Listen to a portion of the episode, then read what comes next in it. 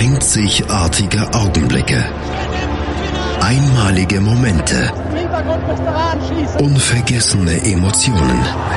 And Andreas präsentiert das Spiel meines Lebens auf meinsportradio.de. Hallo und herzlich willkommen zu einer neuen Ausgabe von Das Spiel meines Lebens.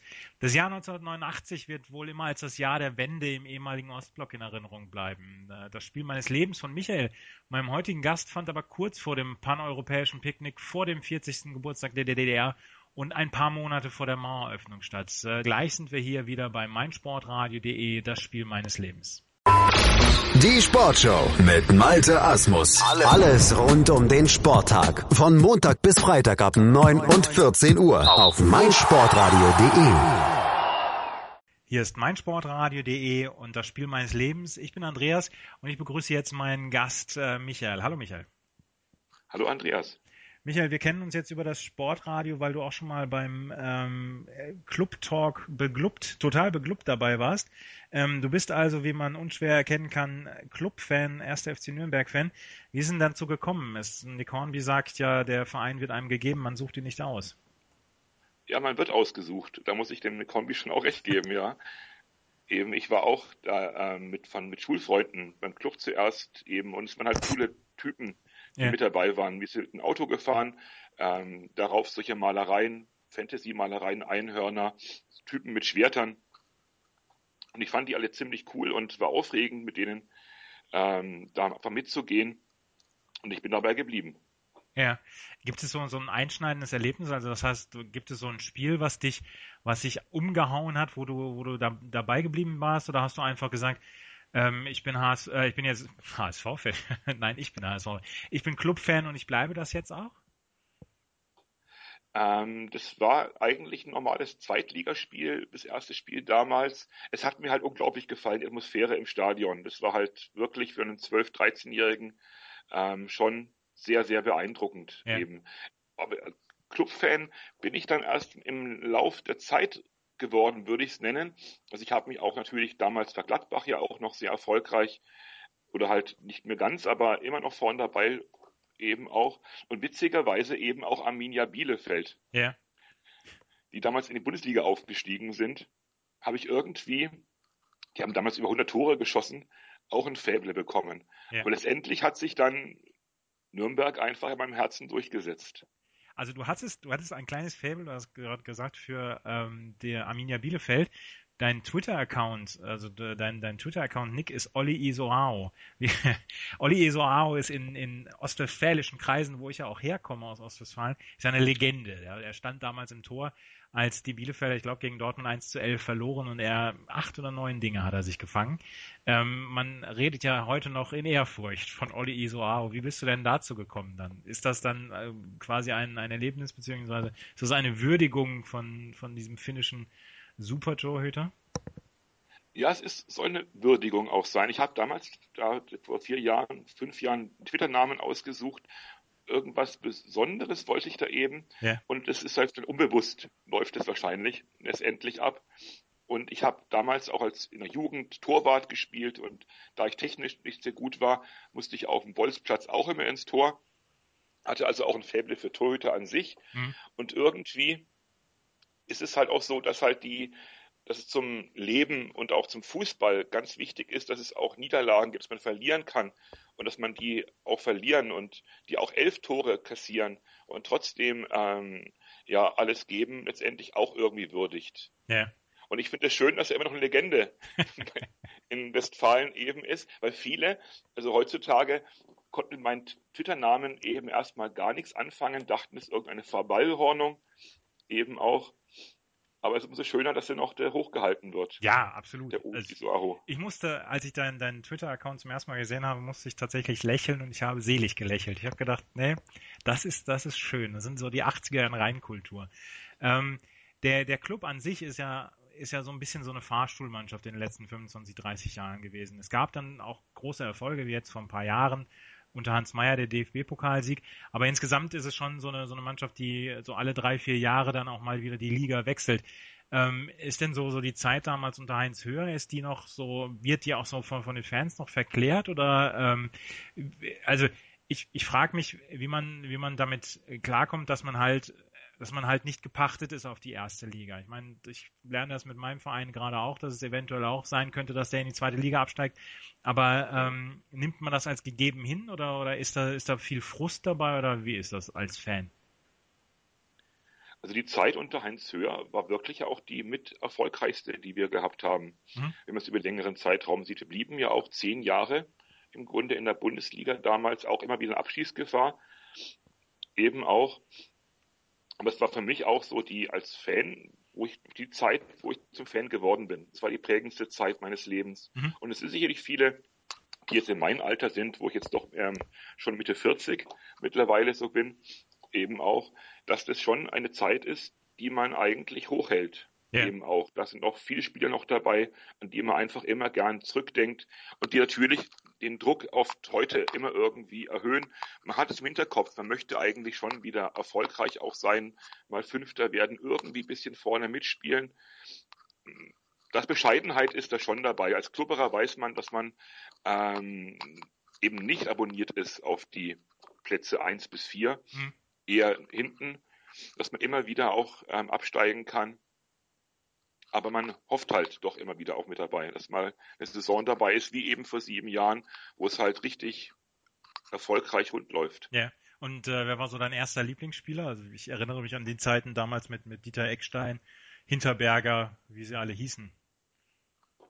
Also mein Lieblingsspieler aller Zeiten ist, ist sicherlich ähm, der Dieter Eckstein. Ja. Eben auch, weil er halt auch äh, nicht nur ein hervorragender Stürmer war, sondern auch als Mensch greifbar. Man konnte ihn ähm, oft, das heißt oft, äh, man konnte ihn in, hat in Leinburg gewohnt, das ist ein Dorf bei Nürnberg, auch mal auf dem Volksfest eben sehen. Das war ähm, einfach ein einfacher, geradliniger, freundlicher Mensch. Mhm. Eben auch und ja, also heute, wenn man jetzt älter ist, dann hat man ja keine Lieblingsspieler so direkt mehr. Ja. Mittlerweile bin ich ein Alter, wo ja auch schon ähm, die Manager jünger sind als ich. ja, es ist bitter, wenn man das auch, irgendwann erfahren muss. Ne? Habe ich auch jetzt. Ja, eben. Und natürlich gibt es Spieler, die ich mag. Ich mag eigentlich alle Clubspieler recht gerne, aber man hat nicht diese Beziehung, die man, wenn man jung ist, eben noch hat. Und mhm. ähm, sieht es eben anders. Aber da aber bleibt in meinem Herzen drin, Dieter Eckstein, auf jeden Fall. Ja. Das äh, Spiel deines Lebens, worüber wir nachher noch sprechen, ist äh, vom 18.02.89. Ähm, wenn man jetzt nur das reine Ergebnis sieht, kann man schon ein bisschen ähm, Aufschlüsse darauf ziehen, warum es das Spiel deines Lebens ist. Wenn du ganz kurz, ohne viel zu viel zu versprechen, wenn du einmal gerade noch äh, darüber sprichst, warum es das Spiel deines Lebens ist? Weil alles da drin war, was zum Fußball gehört. Ja. Gut weil alles, was zum Fußball gehört, dazu äh, da, dabei war. Ähm, sehr schönes Schlusswort für diese Sequenz. Ähm, gleich äh, sprechen wir mal ein bisschen über die Ausgangssituation, wie, wie Nürnberg damals ähm, dastand und ähm, ob, ob dieses Spiel eine Bedeutung hatte wirklich für, für den Club und dann auch für den Gegner. Es geht um das Spiel Nürnberg gegen FC St. Pauli vom 18.02.89. Ähm, hier ist meinsportradio.de, das Spiel meines Lebens. Aufpassen, Pascale aufpassen, nicht auf die Schulter gehen, in die Brücke, ja, er hält es. Das darf doch nicht wahr sein. Ringen auf meinsportradio.de. In Zusammenarbeit mit dem Deutschen Ringerbund berichtet meinsportradio.de exklusiv über den deutschen Ringersport. Jede Woche neu, auch als Podcast mit Malte Asmus. Ringen auf meinsportradio.de. Hier ist meinsportradio.de, das Spiel meines Lebens. Andreas und Michael unterhalten sich über das Spiel ähm, 1. FC Nürnberg gegen FC St. Pauli vom 18.02.1989.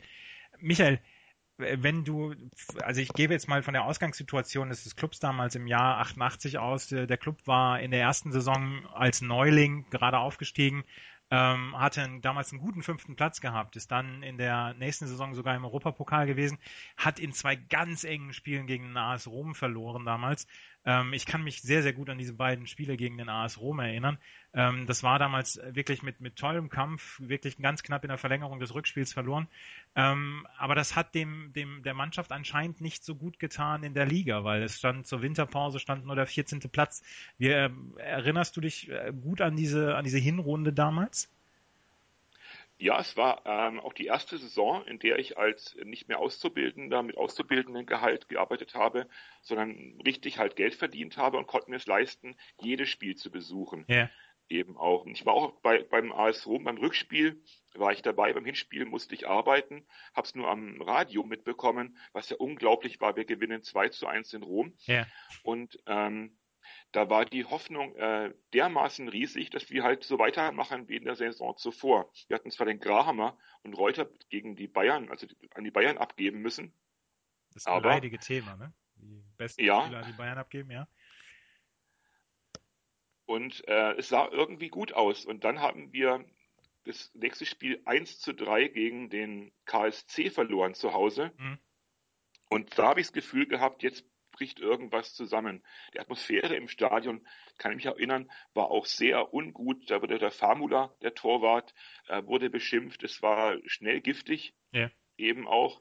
Und danach lief es dann die ganze Rückrunde, eigentlich, Vorrunde eigentlich gar nicht mehr. Bis zu so einem Spiel in Stuttgarter Kickers, das letzte, letzte Spieltag in der Hinrunde, eben wo wir 2 zu 0 geführt haben, dann nochmal 3 zu 2 und trotzdem nur 3 zu 3 gespielt haben. Ja. Da wurde es dann so ein richtig langer, harter Winter ja. in der Pause. Und die Rückrunde ging dann auch erst im Februar los. Man hatte also äh, ungefähr mhm. schmale acht Wochen Zeit, um sich äh, über die über die durchaus brisante Ausgangssituation da ähm, Gedanken zu machen.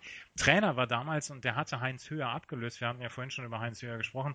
Trainer war damals ähm, ähm, Hermann Gerland, der ja heute quasi Legendenstatus bei den Bayern ähm, hat. Und damals war er Cheftrainer bei den, bei den Nürnbergern. Er hat es nicht so richtig auf die Kette gebracht, was, was die Mannschaft anging. Man, die Mannschaft war durchaus ganz gut besetzt. Äh, Dieter Eckstein war zu dem Zeitpunkt anscheinend schon nicht mehr dabei.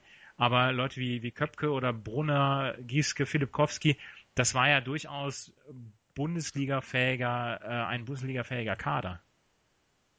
Ja, aber dass Eckstein eben nach Frankfurt gegangen ist, weil es halt auch Unstimmigkeiten im Verein gab, die ich nicht mehr so genau rekonstruieren kann aber da gab es Streit jedenfalls. Ähm, da habe ich halt auch schon ein schlechtes Gefühl gehabt, weil wenn der Eckes eben geht, ja. äh, da kann es nicht gut laufen. Ähm, ja, eigentlich hätten wir mit der Mannschaft ähm, durchaus Chancen gehabt, ja, vorne zu, mitzuspielen, denke ich. Ja. Ähm, es hat nicht sollen sein, nach der, nach der ersten oder nach dem 17. Spieltag stand man mit 13 Punkten oder mit 11 Punkten stand man äh, mit dem Rücken gerade geradezu zur Wand und ähm, musste dann, hatte zwei Punkte Vorsprung auf die Stuttgarter Kickers als 16. Hannover und Waldhof Mannheim waren damals noch 17. und 18. Ähm, der 18. Spieltag ging dann gegen den FC St. Pauli, die waren Aufsteiger zu dem Zeitpunkt und äh, hatten eine sehr, sehr gute Hinrunde gespielt, standen mit äh, 18 äh, zu 16 Punkten wirklich extrem gut da. Und ähm, dann sollte das Spiel gegen die Nürnberger kommen. Und dann über das Spiel gegen den ersten FC Nürnberg in Nürnberg, über das Spiel des Lebens von Michael reden wir gleich weiter. Hier ist mein Sportradio.de, das Spiel meines Lebens. Ja, liebe Hörer, mein Name ist Birgit Fischer. Ich habe schon ganz viele Medaillen gewonnen im Kanu-Rennsport, im Kajakpaddeln und ja, ich grüße alle Hörer, die jetzt mein Sportradio.de hören. Hören, was andere denken auf meinsportradio.de. Hier ist meinsportradio.de, das Spiel meines Lebens. Ich bin Andreas und ich habe immer noch den Michael zu Gast bei mir. Ähm, Michael, wir haben eben ein bisschen über die Ausgangssituation gesprochen des ersten FC Nürnberg. Die war nicht ganz so gut. Man stand quasi ein bisschen mit dem Rücken zur Wand, 14. Platz. Man hatte nicht viel zwischen sich und den Abstiegsplätzen. Und äh, am 18.02.89 um 15.30 Uhr ähm, brachte Hermann Gerland folgende Elf der, der Nürnberger auf die, auf die Wiese. Da war Köpke im Tor, Kuhn als Libero, Brunner und Gieske als Manndecker, Philipp Kowski, Ralf Dusend mit einem ordentlichen Schnürres damals auch schon, Schwabel und Schneider, Wagner im Mittelfeld und dann äh, Wirsching und Hausmann in, im Sturm. Von äh, Wirsching hatte man sich damals einiges auch erwartet in der Saison. Er war schon so ein bisschen der Nachfolger von Dieter Eckstein, oder? Ja, war ein talentierter Spieler, weil von Schweinfurt gekommen ja. eben auch und hat in dem Spiel ja auch wirklich voll eingeschlagen. Ja, darüber reden wir gleich noch, wie, wie Ralf Hirsching da eingeschlagen hat. Ähm, Helmut Schulte war damals Trainer des FC St. Pauli und ähm, St. Pauli spielte mit Ippich im Tor, Volker Ippich, die alte Torwartlegende, ähm, Kotschian als Libero, Ulbricht und Trulsen in der Abwehr, Olk, Zander, Gronau, Dahms und Flath im Mittelfeld und Stäubung und Golke im, im, im Angriff. Ähm, es gibt diesen Twitter-Account at Ex-Profis, der würde sich äh, alle zehn Finger danach lecken nach dieser Aufstellung. Das, ähm, das war schon gehobene 90er, 80er Arbeiterklasse. Oder? Ja, fantastisch, ja. Alles Namen, wenn man die auch so noch hört, jetzt ohne aufs besonders vorzubereiten, ähm, da klingelt schon was, wenn man da das alles mitgemacht hat, ja. Als Fan des 80er Jahre Fußballs ähm, treten einem die Tränen in die Augen. Auch noch der Schiedsrichter Dieter Pauli, auch alte, oh, ja. alter Schiedsrichterheld. Und ähm, damals, du hast mir vor, im Vorgespräch erzählt, das äh, Stadion in Nürnberg war so ein bisschen im Umbau damals begriffen. Ähm, die Nürnberger, die Klubberer waren so ziemlich die ersten, die äh, das Stadion modernisiert haben damals, oder? Ja, das ist richtig, ja. Ja, ähm, Du bist damals hingegangen zum Spiel. Gibt es in irgendeiner Weise Geschichten rund um, rund um das Hingehen mit, warst du damals, also du hast erzählt, du warst bei jedem Heimspiel dabei, gab es da Dauerkarte, ähm, gab es immer so, so, ähm, weiß ich nicht, Rituale, die du eingehalten hast oder die eingehalten werden mussten, um, um ein erfolgreiches Spiel zu sehen? Ähm, da habe ich äh, das versucht zu vermeiden, diesen Aberglauben. eben auch. Aber ich bin meistens mit meinem besten Freund damals eben immer zum Spiel hingefahren eigentlich, war aber diesmal alleine dabei. Eben auch, was ich seit langer Zeit nicht mehr da, was ich mir eh sagen kann, gewesen bin. Ja. Und auch in einem anderen Block, eben in dem Block der härteren Fans, würde heute Ultras sagen, mhm. war ich eben diesmal drin. Warst du denn so, so ein Fan, der ähm, ordentlich Stimmung mitgemacht hat? Oder, oder warst du jemand eigentlich, der immer so ein bisschen an der Seite stand? Vielleicht auch einer von den Millionen Nationaltrainern, die dieses, dieses, diese, diese Nation hat? Ich würde mich schon auch als eher so als Außenseiter bezeichnen. Ich habe zwar auch eine Kutte getragen, ja. Äh, dann auch Aufnäher gesammelt eben auch, aber so richtig, aber ich habe es immer eher so, ich wollte das Spiel einfach genießen, auch mitschreien und brüllen und alles mitmachen. Aber ähm, ich war so nie auch in keinem Fanclub eben dabei. Ich habe das eher sozusagen, still kann man nicht sagen, aber eben ähm, anders mich engagiert, sage ich mal dafür. Ja, ich bin ja so ein bisschen beim, beim Fußball eher so der resignative Typ. Ich stehe da immer mit Händen in den Taschen und ähm, werde auch leicht weinerlich, wenn der HSV nicht gut spielt. Also äh, da, da verstehst du mich, ja? Auf jeden Fall, ja klar. Ja, weil ich nämlich auch nicht so der Typ bin, der wirklich groß anfeuert. Ich bin da zu sehr angespannt dann beim Spiel. Aber es geht heute gar nicht um mich. Ähm, es geht um dieses Spiel Nürnberg gegen den FC St. Pauli und ähm, damals stand wirklich unter dem Vorzeichen, die Nürnberger mussten gewinnen, um ein bisschen Platz zwischen sich und die Abstiegsplätze ähm, zu bekommen. 18.000 Zuschauer lese ich im, im Bericht von kicker.de. Ähm, erzähl mal, es, ging nämlich relativ schlecht los für, für die Klubberer und für dann auch die Fans. Ja, weil André Golke hat ein Tor gemacht, der dann auch bei uns später ein äh, paar Jahre auch gespielt hat. Ja. Eben auch. Wobei ich ja sagen muss, dass ich an das Spiel leider jetzt äh, nicht in Details Erinnerung habe. Ja. Eben, ich habe diese äh, Atmosphäre einfach aufgesogen, die dann sich im Spielverlauf entwickelt hat, weil wir sind ja gegen St. Pauli dreimal in Rückstand immer geraten. Ja. Also, und haben das immer wieder aufgeholt. André Gulko, du hast es gerade gesagt, sechste Minute schoss das 1 zu 0.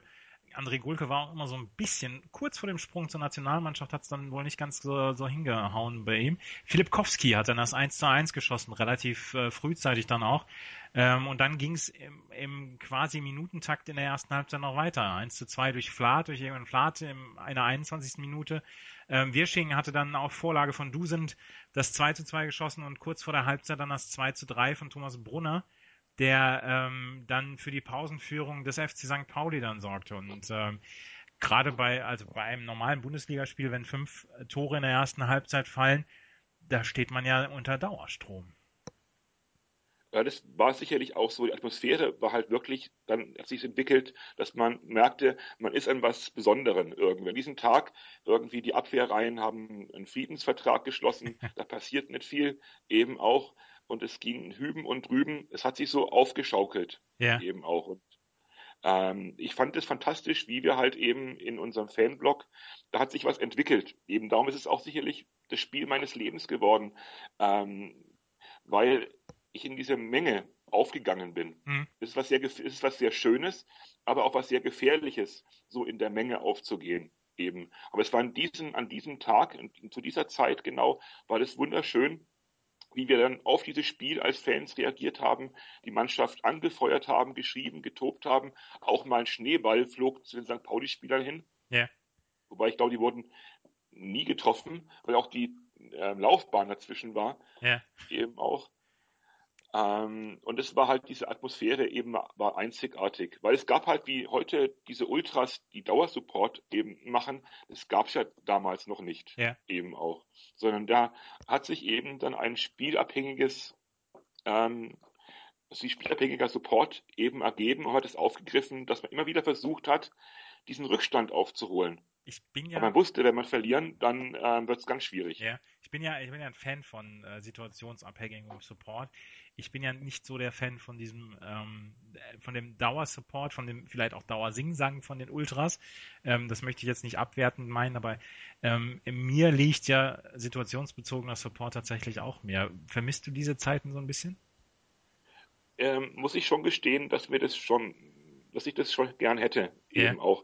Die Ultras machen viele gute Sachen eben auch dabei. Ich will sie auch nicht diskreditieren. Sie machen es halt anders als wir und es sind auf jüngere Leute auch und es ist alles wunderbar. Aber es ist doch, es nimmt auch vielleicht den anderen dann ein bisschen eben Raum ein.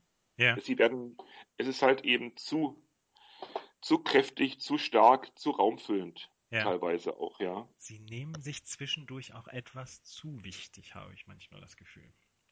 Ja, ich durchaus auch, ja. ja. Um mal auf, den, auf, das, auf das Spiel wieder zurückzukommen. Zweite Halbzeit ging los mit dem 2 zu 3 Rückstand und dann gab es eine Einwechslung von ähm, Hermann Gerland, der brachte Suleiman Sahne.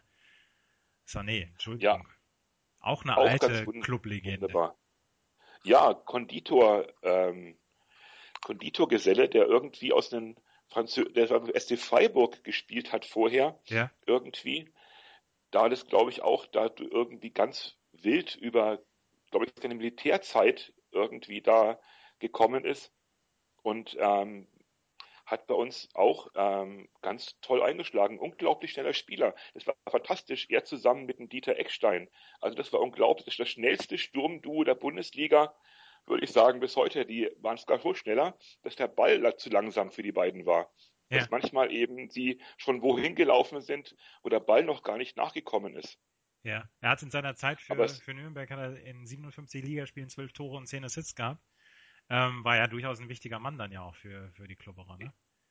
Ja, ich hätte sogar, und, und auf die Zahlen zu schauen, hätte gedacht, er hätte mehr gemacht. Ja. Aber natürlich sind auch viele Fahrkarten dabei gewesen. Aber es war schon ein Spieler auch für die Galerie. Also er hat schon unglaublich viel Spaß gemacht. Er hat einfach gerne den Ball gehabt eben und auch dieses 3 zu 3 von ihm eben, das mhm. kann ich auch noch wirklich erinnern. Das war ein Konter eben, die St. Pauli, alle, alle Mann wie die Piraten auf den Schiffen, alle wollen zum Entern ansetzen in unserem Strafraum und Sané kriegt den Ball und läuft durch Mittellinie bis zum Tor hindurch und dann ging es halt ähm, richtig rund bei uns im Block. Das war unglaublich. Ja. Das 3-3, du, hast es, du hast es jetzt gesagt, das 3-3 schoss Suleiman Sané. Und ähm, elf Minuten später das 4 zu 3, Egon Flath mit dem Eigentor. Damit war das Spiel quasi gedreht. Und äh, Wirsching musste nur noch den Sack zumachen in der 82. Aufvorlage von Sané, äh, brachte er das 5 zu 3 und äh, da brachen doch alle Dämme, auch äh, alle Dämme, auch wenn es nur 18.000 Zuschauer in einem in einem Stadionumbau waren, oder? Ja, es hat reingeschneit, es hat auch wirklich, war sehr kalter Tag, war das auch. Ja. Eben, und es war offen der unser Blog damals also nichts überdachtes eben auch, es wirkt hat wirklich da auf uns runtergerieselt, eben eben auch und ich weiß nur, als ich irgend bei den Jubeln nach den verschiedenen Toren bin ich immer irgendwo an einer anderen Stelle des Blogs wieder irgendwie zu mir gekommen, ja. weil wir uns alle halt so in den Armen gelegen sind, durcheinander gewirbelt wurden. Also das war wirklich ich habe auch hinterher blaue Flecke gehabt. Ja. Aber das war eine großartige Erfahrung eben auch. Ja, aber das ja. nimmt man ja in Kauf, ne, für, für so ein Spiel. Für sowas immer auch, ja. Ja. Das war der, das, der, das Spiel Nürnberg gegen St. Pauli, das Spiel meines Lebens von Michael. Äh, hier ist mein Sportradio, das Spiel meines Lebens. Hannover liebt die 96 Show mit Tobi. Erste Frage immer an neue Gäste in dieser Sendung. Warum Hannover 96? 60 Minuten schwarz-weiß-grün auf den Punkt gebracht. Gibt es jetzt die große Aufholjagd? Taktische Analysen. Die besten vier Minuten von Hannover 96. Und klare Statements zu den Roten. Dann wird er halt rausgeschmissen, Abfindung gezahlt, der nächste Trainer holt. Hannover liegt jeden Donnerstag neu als Podcast oder um 11 Uhr auf meinsportradio.de. Hier ist meinsportradio.de, das Spiel meines Lebens. Michael und ich haben uns über das Spiel seines Lebens unterhalten. Ähm, FC St. Pauli oder der Club gegen den FC St. Pauli mit einem 5 zu 3, mit einem fulminanten 5 zu 3, wenn man Fritz von Thun und Taxis jetzt dazu befragen würde, würde er von fulminant sprechen. Ähm, Michael, die Klasse wurde damals gehalten und es ging sogar noch ein paar Jahre in der ersten Liga so weiter bis zum Jahr 94. Aber wir haben uns eben in der Pause haben uns ein bisschen drüber unterhalten. Ähm, mit dem Club verbindet man auch immer noch den Abstieg 99, diese ähm, diese unglaubliche Schlusskonferenz der ARD im, im, im Radio mit Günter Koch, wir melden uns vom Abgrund und ich pack das nicht mehr, ich will das nicht mehr. Jan-Age Fjörtoft mit dem Tor ähm, für Frankfurt, damals mit Jörg Berger als Trainer. Wie hast du das damals dann erlebt? Also ich habe damals in München das Spiel nicht live im Stadion verfolgen können, weil ich Nachtdienst hatte eben und dann ähm, und ich habe es im Radio eben gehört, eben die berühmte Günter Koch Reportage eben auch und es läuft mir auch immer noch, da wenn ich dann denke an das Spiel, wird mir heiß und kalt, weil es halt wirklich, das war ein Ausnahmezustand und ich bin mir auch nicht zu schade zu sagen, dass ich damals auch schon als Anfang 30-Jähriger nach diesem Spiel ähm, geweint habe, weil es dermaßen einen mitgenommen hat, eben aus diesem, ähm, ich habe noch zwei Tage Spieltage vor Schluss, war ich im Spiel gegen die Bayern im Stadion. Ja. Wir haben dieses Spiel sogar gewonnen gehabt ja. eben auch. Und ich habe einen kleinen Zettel dabei gehabt, also damals noch keine Handy und sowas eben auch, sondern mal alles aufgeschrieben auf Zetteln, ja. wie, wie, wie ob wir jetzt gerettet sind. Und dann haben wir schnell gerechnet eben auch und habe den Leuten dann nach dem Biergarten gesagt, wir haben es geschafft, wir sind jetzt durch. Und dann bekommen wir noch diese unglaublich absurde, ähm, unwahrscheinliche, diesen unwahrscheinlichen Abstieg eben hin. Ja, ja. Ich weiß noch. Aber das ist, ja? Ja, Frank Baumann hat ja damals kurz vor Schluss hat er ja noch, einen, noch einen Ball daneben gesetzt. Oh Gott. Und ja. ähm, man hat ihn später, ich habe in Bremen gewohnt und man, man es zählte sich, dass man Frank Baumann auch Jahre später nicht auf diese Szene ansprechen durfte, ähm, weil er dann ganz, ganz, ganz, ganz schlecht drauf kam. Ich glaube, dem ist das auch richtig nahe gegangen. Aber Nürnberg hatte so viele Geschichten dann auch in seiner Liga zugehörigkeit. Zum Beispiel das auch, auch diese Geschichte mit dem Phantomtor von Thomas Helmer ähm, oder, oder diese Geschichte mit dem Pokalsieg. Also an Geschichten, da wart ihr nie drum verlegen, ihr Klubberer. Nee, wobei halt das, oh, das, das, das, äh, Gleichge oder die, eben die Waage hat sich da halt leider halt zu diesen kuriosen Momenten oder zu diesen tragischen Momenten ja. ähm, halt dann gesenkt. Wobei das, glaube ich, das macht dann auch uns Klubberer aus oder für mich als, als Clubfan fügt sich da was zusammen. Ich habe mir den Verein nicht ausgesucht, aber er passt eigentlich auch zu mir letztendlich, dass man auch, wie gesagt, im Scheitern, auch im Verlieren, eben auch zu seinem Verein weiterhin steht. Und die Kampagne, die jetzt gerade bei uns ähm, beim Club läuft, die vielleicht für Außenstehende so als Marketingkampagne rüberkommt, ich bereue diesen diese, ich bereue diese Liebe nicht. Mhm. Das ging ja von einem Fan aus, der gerappt hat, eben auch erst mal gibt es so ein, gibt's auch so ein Video mit Gitarre mhm. und dann wurde es als Rap eben gemacht. Das ging von den Fans hier aus. Yeah. Und ähm, das macht uns, glaube ich, schon halt eben aus, dass wir halt auch dass Erfolg nicht unbedingt zu, ähm, zu den Kernvoraussetzungen dazu gehört, Fan zu werden, sondern dass man eben auch ähm, in schlechten Zeiten, wir sind ja auch in der dritten Liga, haben ja auch gespielt, ja. dann 96, 97, da fährt man dann halt über die Lande und hat auch so seinen Spaß daran eben ja. auch, ja. ja. Äh, ich meine, ihr wurdet dann ja auch entschädigt mit diesem, in diesem Jahr unter Hans Meyer und dem Pokalsieg. Ich habe es damals den Nürnbergern so unglaublich gegönnt, äh, als sie gegen Stuttgart dieses, ähm, dieses Spiel gewonnen hatten. Ähm, wie hieß er nochmal? Christ Christiansen?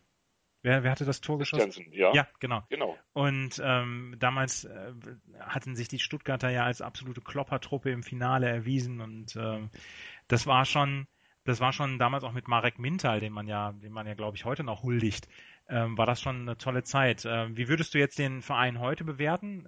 Jetzt durch Gerd-Jan Verbeek, durch die, ähm, durch den Trainerwechsel, den es dann ja gegeben hat, ähm, da geht's ja schon äh, aufwärts jetzt auch mit dem Club, oder?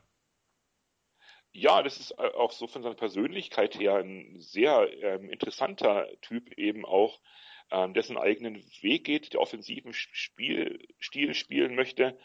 Also ich glaube schon, dass wir, ähm, dass wir auf einem guten Weg damit sind. Auch der Martin Bader, ich musste ihn da sehr loben. Man, es wird immer sehr viel kritisiert und ähm, ja. gemotzt. Auch wir, auch wir Franken neigen ja immer gern dazu, immer ähm, das Schlechte erstmal zu sehen und das, was gut ist, nicht unbedingt ähm, zu erwähnen. Aber er, er zieht da ähm, einen Trainer, einen Trainer aus dem Hut. Vorher fliegen Namen wie Fink und so rum, all die Altbekannten, die keiner mehr haben will eigentlich. Ja. Und immer wieder Leute, die eigentlich was können, aber nicht bekannt sind. Ja. Und geht seinen Weg. Ja. Michael, wir sind am Ende der Sendung schon angelangt. Ja. Ähm, vielen Dank. Okay. Es hat mir sehr, sehr viel Spaß gemacht, diese Sendung mit dir zu machen. Ähm, danke für deine Erinnerung. Es war mir auch eine große Freude, darüber im Club zu sprechen, ja, mit dir. Ja, sehr gerne, immer wieder.